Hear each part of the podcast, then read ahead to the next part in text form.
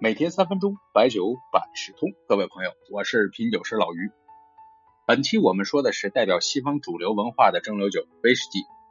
英国前首相丘吉尔评价威士忌说：“这是续命的燃料。”二战时候也经常是杯不离手。威士忌呢是一个需要时间来陈酿的饮品。我们先了解它的工艺。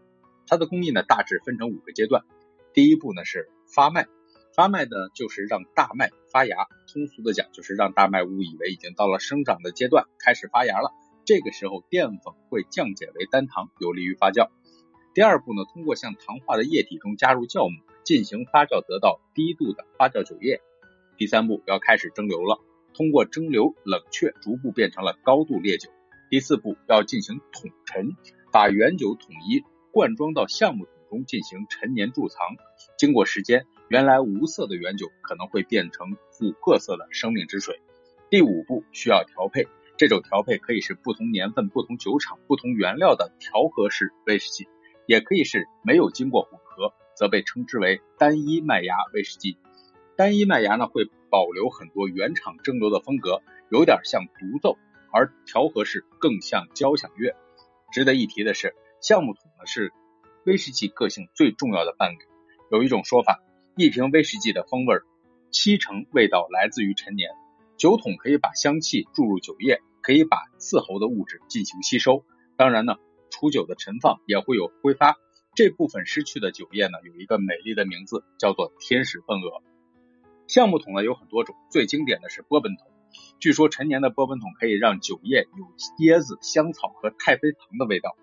雪莉桶呢是经过装过雪莉酒的百年老橡木桶。据说呢，有葡萄干和杏脯的味道。其实只要有橡木桶、谷物和蒸馏器，任何一个地方都可以酿造威士忌。最有名的是苏格兰、爱尔兰、日本、美国四个产区。当然，每个产区呢也有自己的细分。比如说，苏格兰高地威士忌有烟熏味，斯贝河畔的威士忌有蜂蜜味等等。一般呢，威士忌的酒精度呢在四十度到五十度之间。如果纯饮，可以捕获它的原始味道，但是对胃会有一些伤害。更多的人喜欢加冰的方法，降温和稀释酒精，放一粒大的冰球，更能体现出这种专业。在品尝冰搁后的酒液，要配上日本调酒师铃木龙行的一句话：大自然中河虫的石头因为水流常年冲刷而变成圆形，杯中的冰球不仅仅是单纯的降温和稀释，它也代表着流逝的光阴。乍一听，这日本人是不是很有哲理？咱先不说哲理。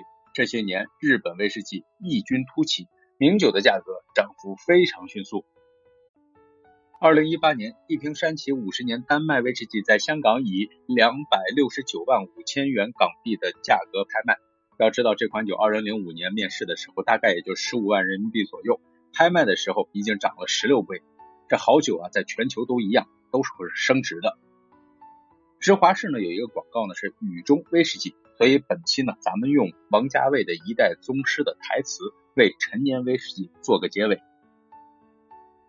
念念不忘，必有回响。提一壶酒，点一盏灯，听一场雨。有雨就有痕，有灯就有人，有酒就有魂。